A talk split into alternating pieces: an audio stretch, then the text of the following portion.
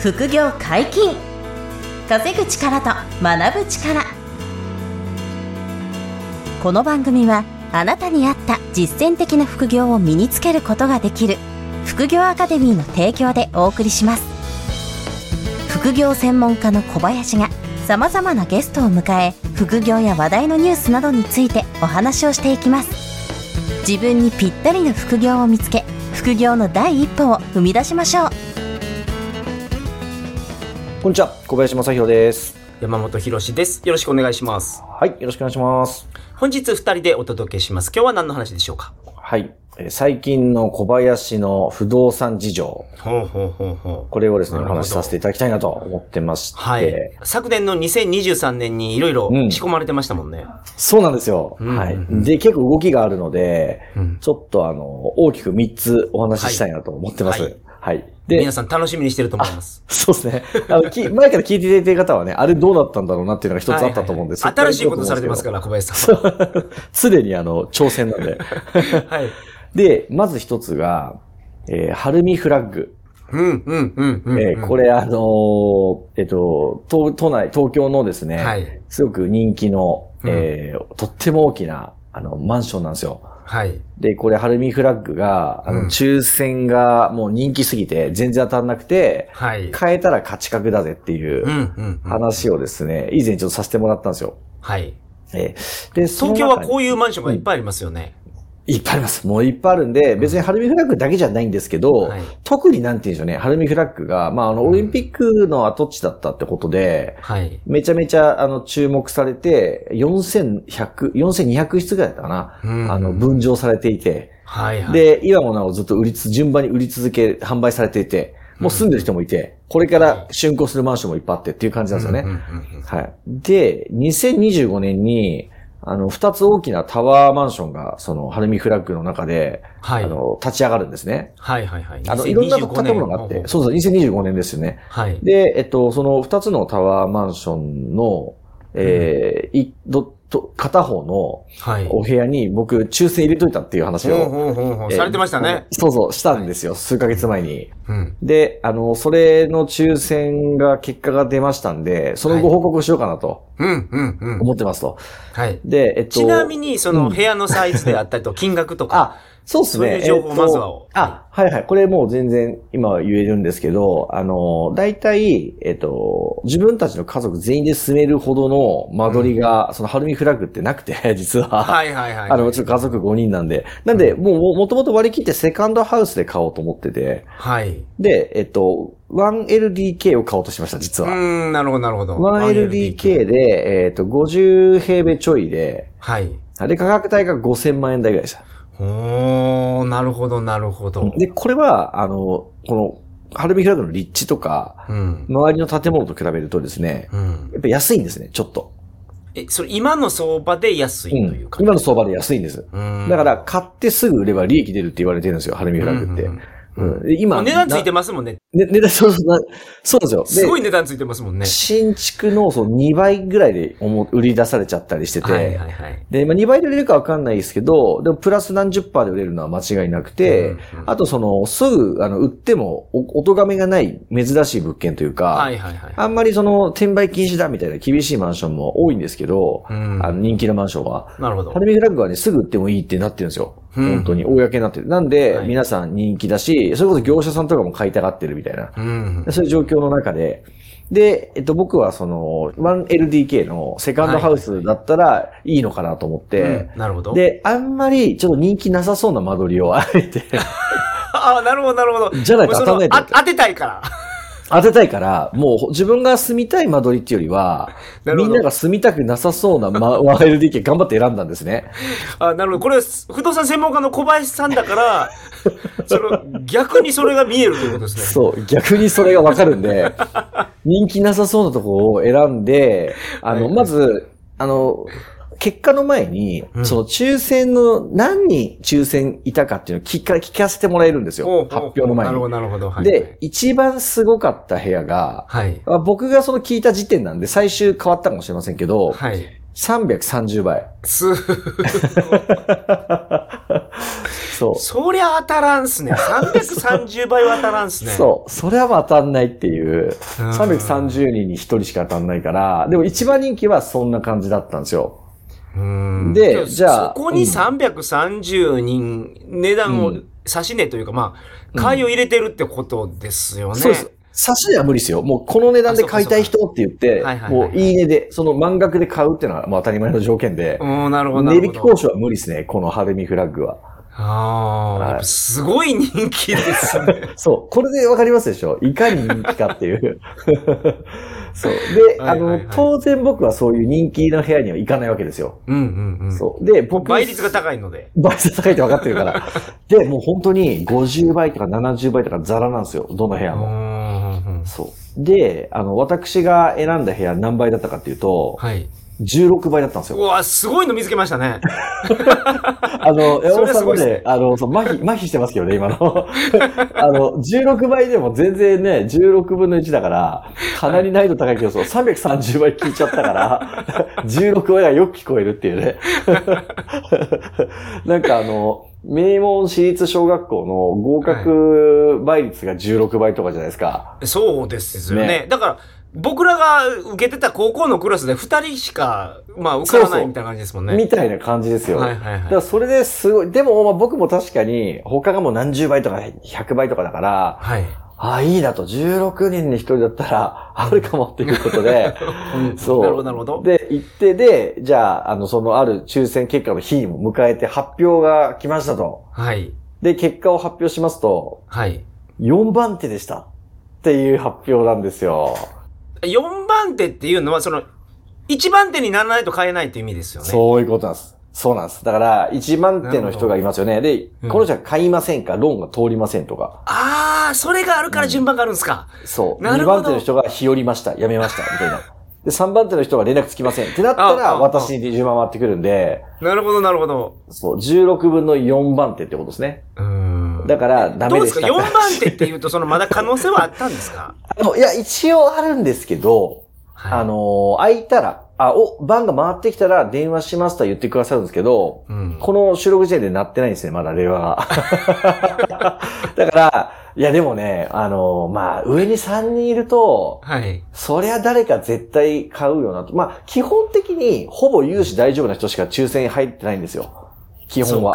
そうか。そうか。なんですなるほど。私も。含めて。僕もセカンドハウスでもうセカンドハウスローンも通ってエントリー入れられてるので、うん。基本買う人がね、もうその3人の中に行っちゃって、まあ、一番手の人が普通に買うんですよね、大体ね。いや、まあ、そりゃそうですよう考えたら、その330倍とか、まあ、うん。その、微妙な人は、そのエントリーなかなか入れないですわね。その、本当にローンが降りるかどうかみたいな人は。そうなんですよ。だから一応そのデベロッパー側も、それなりにちゃんと融資通るか確認した後に抽選権利が発動してるっていうか、付与されるので、まあそういう意味ではかなり確率低いっていう 結論で、で、まあ、ただ、あの、今後も何回も多分抽選が、あの、別のプロジェクトっていうか建物とか部屋とか、今後も出てくるんですよ、まだまだ。はい。なんで、あの、つ次回も希望されますかって聞かれるんですね。外れてたりとか、うんうんなるほどあなるほどの、2番手以下の人は。なんで、そこは希望することはできそうなんですよね。うん。はい。なので、2024年も、もしかしたらちょっとトライするかもしれないんで、はい。あの、トライした時はまた皆さんに報告しようかなと思ってますという感じで。一つだけいいですか？すごい気になるんですけど。あどうぞどうぞ330倍の部屋と16倍の部屋って、うんその、大きく言うと何が違うんです？うんと、金額はそんなに変わらないんですか？うん。いえいえいえいえ、あの、もっと広い部屋です。あの、2LDK とか、ああ、なるほど。あのーその人気の部屋は。人気の部屋はね、やっぱり、あなんですか、将来の、あの、もう一回売る時とかのニーズも含めて、2LDK とかが一番、今日本の、あの、家族構成的に人気なので 2LDK とかで、はいはい。で 2LK の3は人気なんですけ120ど平米ぐらいですか、いやいやいや、そんな、あの、あ、そういう部屋もあるんですけど、はいはい。あの、え、ひ広さですね、今言ったの。広さです。100はい。ええいやもっと狭いですよ。全然全然、70平米とか80平米ぐらいですよ。はいが一番多いんですよ。で、それで、例えば角とか、あの、角部屋で、うん。あの、とっても映えてますとか、はいはいはい。あの、そういうのが重なって、あの、あと価格帯が、えっ、と、この、なんていうんですか、まあ、だいたい6000万後半とか、うん。えー7000万前半ぐらいで、あの、皆さんがちょっとこう、住宅の手が届きやすい。なるほど。あ、そうか、それもポイントなんですね。これはね、もうポイントです。あの、そこに殺到するんですよ、一番。なるほど。一番欲しいから。はいそう。で、はいはいやっぱりあの、1億、2億になると、あのー少し、まあ、といっても何十倍は切らないんですけどね、何十倍の倍率なんで、あの、うんオークションにななってもすごい人気。なんで、もう、そう。すごいですよね。そんだけ買える人がいるんですから。ううん、だから、でもそんな感じで。で、全部まで細かくは教えてもらえないんで、はいあの、僕が根掘り葉掘り聞くだけなんですよ。今回一番すごかった倍率、な何倍だったんですか ?330 倍ぐらいですね。って聞いたんで、あ、やっぱり 2L、3L ぐらいですよね。そうですね。みたいな。ああ、なるほど。っていうのしか教えてもらえなくて、なんで、そうそう、そういう情報程度なんですけど、うんう。ん、でもそれぐらいそのやっぱり高リッチな、あの、不動産、ファミリー区分マンションとかをうん購入できると、あの、資産価値がそれだけ、あの、まあ、上がると見込まれていたりとか、はいはいはいまあ、上がらなくても下がりにくくて、うんうんあの、ほぼ価値が下がらなければ、あの、いつでも同じ値段で売れますみたいな、はい。状態の物件を変えれば、もう5うん年10年住むだけで、実は、あの、もう何百万とか1000万とかお金が貯金できてるのと一緒なんですよね。そうですよね。うん価値が下がらないから。だから賃貸と比べるともうそこ運命の差なんで、うん。はい。まあ、だからまあこういう、まあ、ハルミフラッグがちょっとあの、極端に有名だったり、あの、目立ちまくっちゃってますけど、はい。そうじゃない物件もいっぱいあるんですよ。あの、同じようなことができるようなマンションがですね。はい。そういうのは僕ですら見つけたことありますからね。なんかおー、そう、そういうことですよね。うん山本さんだって全然ね、そうそただそれ抽選で買えないという。う。ね、それでも超人気ですけどね。いや、だから本当すごい力だなと思いますし、あの、やっぱ少子化になってもですね、うん結局、過疎化する地方に人が減っていって、うん。インフラとか人がなって過疎化して、地方からやっぱりポーリッチな方に、あの、東京とか1都3県に人がこう集まってくる傾向だろうなと思うんですよ。いや、今後そうなるんじゃないですか。東京以外スカスカになるかもしれないですよね。そう。まあ、そういう風になると思うんですよ。東京と、あの、どこかの地方が同じように人減ってくっちゅうよりは、うんうんうん。もうあの、地方が限りなくゼロに近づいていって、はいはいはい。、で、あの、そのインフラとか、あとじ人が多い、あの、うんエリアに、ますます密集するみたいな。はい。多分そういう風になっていくと思うんで、だから、あの、そういうエリアに不動産を仕込んでおく限りは、うんうん。あの、まあ、我々の人生が終わるまでは間違いなく資産価値強いだろうなって僕は踏んでるんですよね。はいはいはいはい。うんなんで、まあそういう意味でもやっぱり都心のファミリーマンションとかをマイホームで買うっていうのは一つの、あの、資産形成としてはありかなと思うんで、はいはいはい。あそこは皆さんご検討いただきたいですし、うんうんうんまあそういう買い家の買い方したい方はぜひご相談いただきたいんですよ。ほうほうほう。えー我々の方でその、サポートさせていただけるので、うんうんはい。まあ、それがまあちょっと一つ目、マイホームの購入ということで、あの、はいまあ、ハルミフラッグの抽選結果4番手でした発表と。うんまあ残念でしたという。そうです。簡単に言うと残念でしたっていう。はい。だいぶ引っ張りましたけど、残念でしたって話はいです。。ただ僕、これ本当にあなたの知らない世界でした、僕にとっては。すごい面白いあ、ですね。そうですか。あ、よかったよかった。そう。これ、リスナーの皆さんにもね、そんなことなんだってね、知ってもらえたら、ね、参考になると思いますから。はいはい。で、二つ目が、うんあの、僕、はい去年に、あの、2軒、えー、アパートとマンション建築したっていうのは、ポッドキャストで何度も話したと思うんですね。そうですよね。はい。えーで、これあの、葛飾区に2軒アパートとマンションを建築したんですよ。はい。あの、2023年の春にですね。うんうんで、これは、あの、もう夏までに満室にしてっていうんでやったりとか、あとはい実は1軒売却したりとかっていうのがあるんで、うんまあこれは別途またお話ししていきたいなと思うんですけど、はいで、それと別にですね、うん。あの、2023年の年末に、はい。あの、1軒土地を買いましたと。これがまた新しい、あの、ニュースとして皆さんにお伝えしたくて。う、ん。最近は、うん。その土地からやる方にシフトされてるんですか、そうなんですよね。あのー結局、その、長く持てるし、はい。あの、売ってもすごくいい値段で売れるっていうんで、うーんあの、不動産投資の中でも、やっぱり最強の部類だなって思っていてですね。はいはいはい。えーで、ちょっとその、最初にやるには難易度が高いのは、ちょっと自己資金多少必要だったりとか、うん融資の壁がちょっとあるんで、はい。あの、これからの人にやっていただくのにちょっと大変なのは正直あるんですけども、ある程度その経験積んだり、自己資金こう注入できるようになった方には、土地から新築っていうのはねやっぱおすすめなんですよね。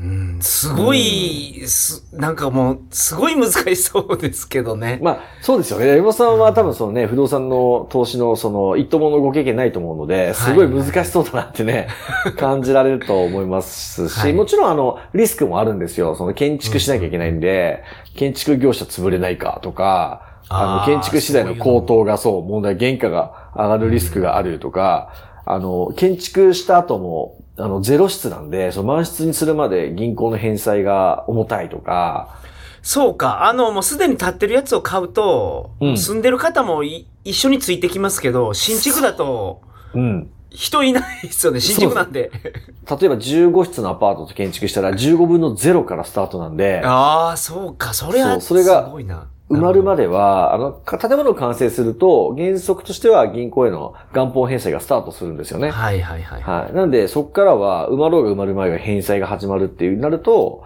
うんその返済額を家賃収入上回るまでは怖いとかね。うん。うん。まあ、いろんなその新築の、あの、不動産投資の怖さとかリスクは、あの、当然あるんですけど、はい。まあ、そこを全部ヘッジして、乗り越える準備をして、で、なるほど。乗り越えた先は、あの、ものすごく、あの、素晴らしい投資の世界というか、うん資産運用のその成果、パフォーマンスが出るとはい。いうことで、うんで、あの、去年、その2件建築して、満室にして、で、1はい件実は売却しちゃったんですけど、はい。で、なんで次また仕込もうということで、年末に1件土地を買ったと。いうことでなるほど、なるほど。はで、い。これ今回はですね、あの、荒川区の、うん。えっ、と、まあ、おおよそのエリアで言ってしまうと、南千住エリアっていうか、はい。で人気のエリアなんじゃないですか、東京で。そうなんですよ。あの、うんすごく、あの、アクセスが良くてですね、あの、いわゆうんる電車のアクセスが、今、はいはいはい三三本通ってて、えっと、常磐線と日比谷線とつくばエクスプレスが走ってるところで、まあ、いわゆるターミナル駅っていうんですかね、はい。になっていて、将来的にもすごく、あの、線路の開発がこう、進んでいくような、うん。あの、その、たあの、中心地になる一角で、この南千住っていうのがあって、はい。ここがね、今すごく、あの、なんまあ、ある意味なんて人口が多いというか、賃貸需要もしっかりあって、うん、なんか再開発されてるイメージがありますよね。そのあ北千住、南千住って。そうなんですよ。もうね、駅前にも大きな建物がドーンと建ってて、あの、はい商業ビルとか、たあの、タワーマンっていうのかな、レジデンスも建ってたりとかしてて、うんうんうんすごくいい感じで、で、あと、僕、あの、うなぎが好きなんですけどね、食べ物のおなるほど。はいはい。で、あの、すごいよく行く好きなうなぎ屋さんが、あの、南千住にあったりして、ちょっとそこにも縁を感じて、なるほど。そう、大事ですよね。そういうのって。そう、だから勝手に縁を感じて、はいで、すごくいい場所に土地が出て、うん。で、慌てて買い付け入れてですね、はい。で、あの、金融機関にこう、訪問して、うん新しい金融機関さんとお付き合いできることになって、はい。あの、融資してくれるっていう風になって、まあ、ある程度もちろん自分の自己資金も入れながら、うんあの、もう、えっ、と、結構大きな物件をまた建築しますみたいな、えーそうう。いう、あの、プロジェクトで土地だけで1億超えますみたいな感じなんですよね。うわ、そんなで大きいやつになるんですあそんな感じですもん。土地だけで1億みたいな。か 建物はそれ以上するんで、はいはい。結構でかいんですよね。もう数億クラスの、あの、投資の物件になるんですけども、まあ、これが無事に。そのそのぐらい、いの大きさの物件を南千住に建てるとかなったらですよね。うん、うん。駐車場とかはどうするんですか？いい質問ですね、山本さん。駐車場などいらないんです。え？あ、そうなんですか？全然いらないです。駐車場などは、あの、都心の23区の、あの、はい不動産投資においては、もう全然なくてよくて、それこそさっきのあの電車の便がとってもいいので、あの、駅徒歩も10そうかそうか分以内とかで仕込むんですよね。まあ、今回も駅徒歩2分なんで めちゃめちゃいいんですけど。駅徒歩2分。まあ、駅徒歩2分なるほど。それ、南千住でですか？そうなんです。あ、それなんですごいですね。もうあの、あれなんですよ、その、駐車場とかは、もちろんあの、スペースを買うほどの土地そこ買っちゃったらまた高いじゃないですか。うんあの、駐車場スペースなんでか買えたもんじゃないのはもちろんなんですけど、はい。入居者も求めてないんですよ。車なんか持ちませんと。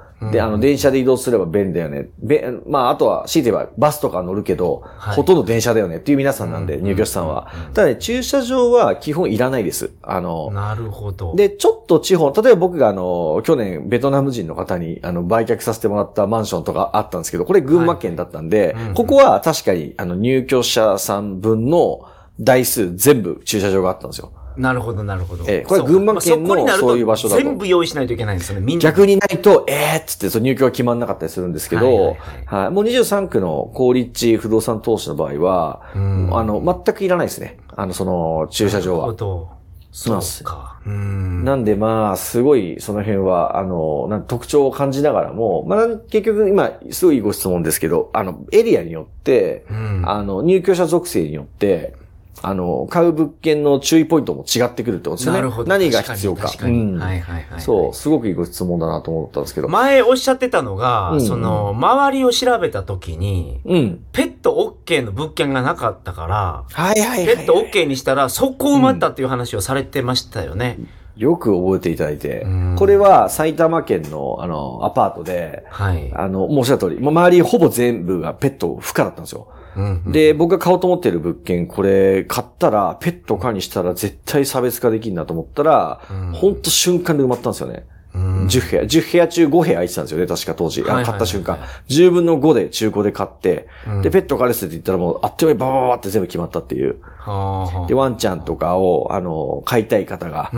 探してましたと。この辺全然ペットを認めてくれないんですよと。大家さんが厳しいんですって言って。うんうんで、うちペット化にしたら埋まったとか。で、こういうのも本当にあのですよね、ライバル物件をみ、み、あの、調べて、えっ、と、どう差別化するかの、今一つのアイデアとして。はいはいはい。でもね、未だに結構喜ばれますよね、ペット化にすると。うんうんそれこそ去年建築した木造アパートも、あの、ペット化にしたらね、すごい喜ばれて、うん。あの、結構周り少ないんですよって言われて、うん。で、やっぱり小型犬とか、まあちょっと、あの、犬種とか、サイズとかはね、少し、あの、一体チェックはさせてもらうとは一緒しても、なかなか大型犬を許してくれるところはないんじゃないです？か。小型犬大型犬だと、ちょっとそう注意が必要。さすがに他の入居者さんが気にされちゃうとまずいので、はあ。やっぱしあのね、そうそう、それはあの、状況によるんですけど、まあそもそもそのじ相談は少ないんですけどね、大型犬はめったに賃貸のあの、入居者さんの相談多くないんで、大体こう小ぶりな、小柄な可愛いワンちゃんとか猫ちゃんとかね。うん。なんでそういう方も全員 OK。はいそうすると、そういう入居は決まりやすいとかね。うんこういうのはすごくあって、ライバルがあんまりしてなければ、うちは構いませんみたいな。で、その代わり、あの、ちゃんと敷金と礼金はしっかりいただいて、1ヶ月1ヶ月いただいてうん、で、敷金とかでその辺の、あの、総裁かけさせてもらうとか、はい。この辺は、あの、ルールは決めるんですけどね、全然検討してますね、そこは。うーん、なるほど。一つの武器になり得るのでっていうことで。はいはいはいはい。でもこれが一応、あの、まあ、年末までが、あの、ちょっと25年に差し掛かっちゃうかわかんないんですけど、うん。あの、14世帯で結構でっかいコンクリートのマンションを建築するので、はい。ちょっと時間かかりますけど、またちょっと皆さんにこのレポートが、あの、させてもらえたらいいなと思ったり、うんあの、こういうのやってみたいなって方いれば、いつでもちょっとご相談いただければ、あの、はいはいはい。はい、我々の方でサポートできる可能性もありますので、うんうんうん。はい、そこはぜひちょっと、あの、ご検討いただきたいなとはい。いうふうに思っていますと。その、子会社で不動産を管理されてるアクチエスさんがあると思うんですけど、うん、うん。調子はどうですか？あ、まさに、あの、三つ目がそれでして、うん。あの、そう、山本さんに言ってないのによくそれ、あの、今、あの、そう、ね、台本とかないのであれですけど、まさにそれを言いたくて、おかげさまで、今もう、えっ、と、3期目に入りまして、あの、株式会社アクチエスが。はい。で、この会社は、あの、収益アパートとか、あの、えーマイホームとかの、えーご紹介とか仲介をさせていただくっていうのがメインで、うん。であと、逆皆さんが持たれている、例えば区分マンションをそろそろあの売却したいんだとか、その売却の方の相談も受け付けさせていただいていて、で、あと、最近はおかげさまで、あの、少しこう、業績3期目になってきたんで、はい。あの、自社で買って、うん。で、それを、あの、えーエンドユーザーさんにう買わ買っていただく？あ自社で仕入れたものを、ああの、売り主として、あの、販売させていただくっていうのもね、去年からできるようになってきたんですよ。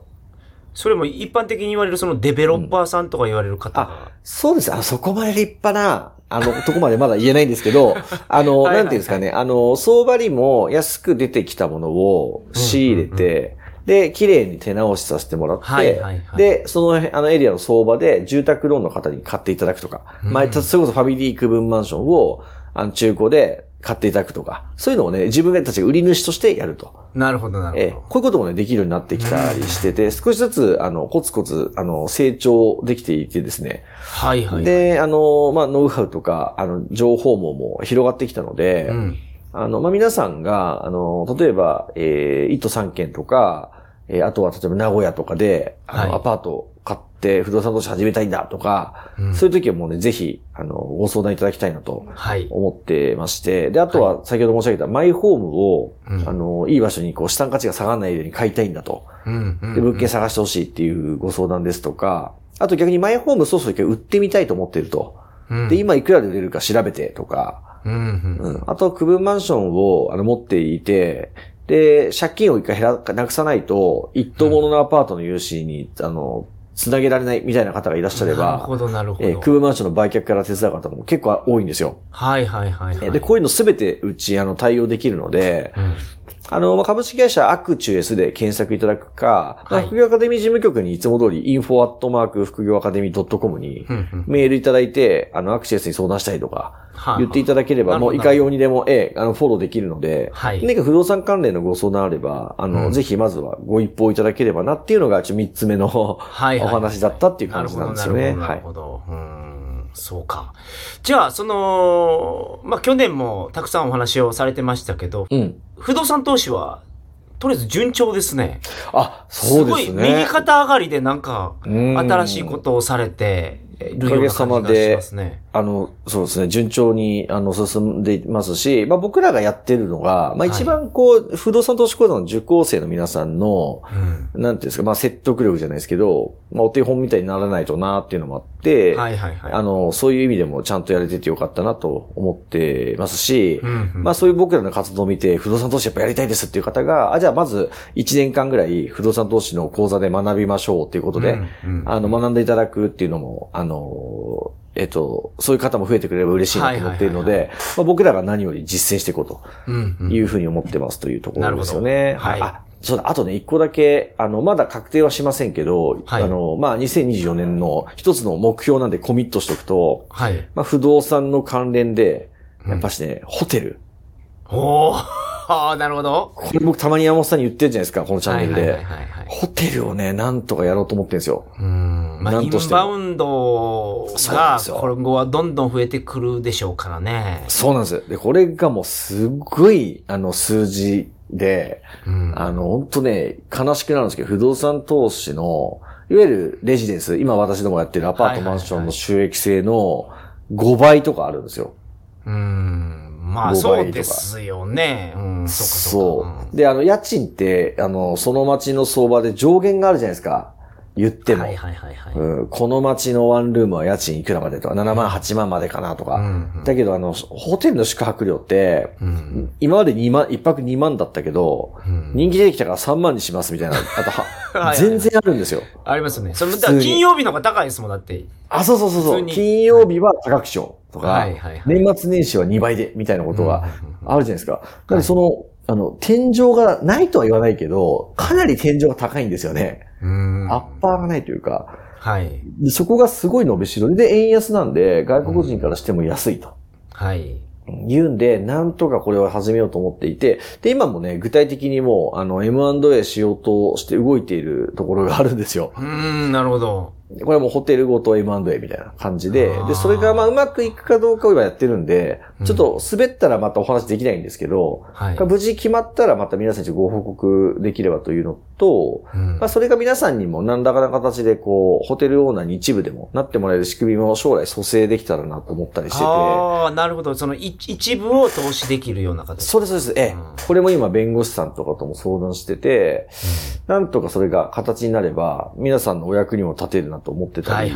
すごい伸びしろがあるところなので、はい。この辺がまた今後、ポッドキャストでもお伝えできればなと、えー思ってますんで、ちょっと継続皆さん、あの、このチャンネルを聞いていただけると嬉しいなとはいはい。はい思ってるというところなんですよね。最近その僕、桃太郎電鉄の新しいやつ、今桃太郎電鉄ワールドっていうのが出てですね。それをやってるんですけど、その物件を聞くとなんかやっぱ桃鉄を思い出しちゃうんですけど、そのレジデンス用の物件とホテルってなったらですよね、うん。その出さないといけない金額ってどれぐらい変わるもんですか？あー、なるほど。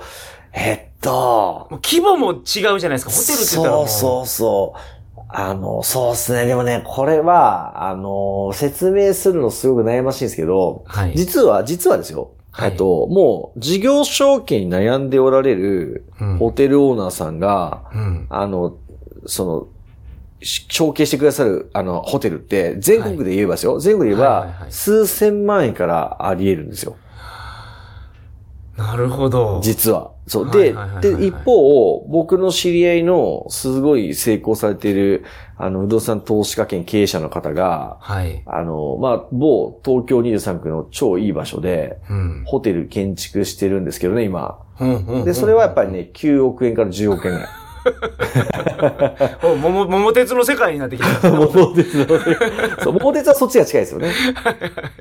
はいはいはいはい。なんで、やっぱりそういう金額帯にもなってきますよね。あの、うん本当の、あの、大きな立派なホテル。まあ、あるいはもっとそれ以上のものもいっぱいありますよね。はいうんそれもあるんで、もう上を見たらきりないんですけど、実はでも、あの、比較的、あの、低い金額のものもあり得るから、なんで、まあ皆さんにも全然可能性があると思なってて。るほど、なるほど。そうなんですよね。はいはいはい。その辺もっと詳しく今後も説明ね、お伝えできたらと思うんですけど、うん。山本さんはちょっとね、桃鉄の方でホテルオーナーになっていただいて、そうですね。まあ、貧乏街に来たら、あの、一撃で吹っ飛びますけど。一瞬で上がるからね。そうですね。まあ、実際の世界はあれなくてよかったです。実際の世界に貧乏が見たら終わりますよね。はいよかった、ゲームの世界だけで。なるほど。しかし、あの、まあ、今回もその、うん小林さんの不動産事情っていうんですか？はい。最新事情をこちらで更新していただきましたが、あの、うんいつも新しいことされてるんで、うん僕は個人的にすごい楽しみにしてます。あ、ありがとうございます。リスナーの方も楽しみにしてる方いらっしゃると思いますけど。あの、そう信じて話してますんで。はい。あの、でもあの、あれですよ。あの、人事だなってね、ならないようにしてほしいなと思うのは、うん皆さんも全然手が届くのが不動産投資ですから、はいはい。やれることはいっぱいあるので、ぜひご相談いただきたいなと思ってるんですよね。うん。はい。あの、結構選択肢多いですし、はいあの、自己資金とか年収によってね、融資出る出ないとかもありますけど、この、あの、ハードルその高くないものもありますから、はい。まあ、まずはご相談いただきたいなと思っておりますという感じです。はい。本日もお疲れ様でした。ありがとうございました。ありがとうございまし副業解禁稼ぐ力と学ぶ力。そろそろお別れのお時間です。お相手は？た。小林正宏と、山本博史でした。さよなら。さよなら。ここまでお聞きいただきありがとうございました。小林が学長を務める副業アカデミーでは無料オンラインセミナーを開催しています。様々な副業について初心者の方にも分かりやすく説明しておりますので安心してご参加ください。詳しくは副業アカデミーで検索ください。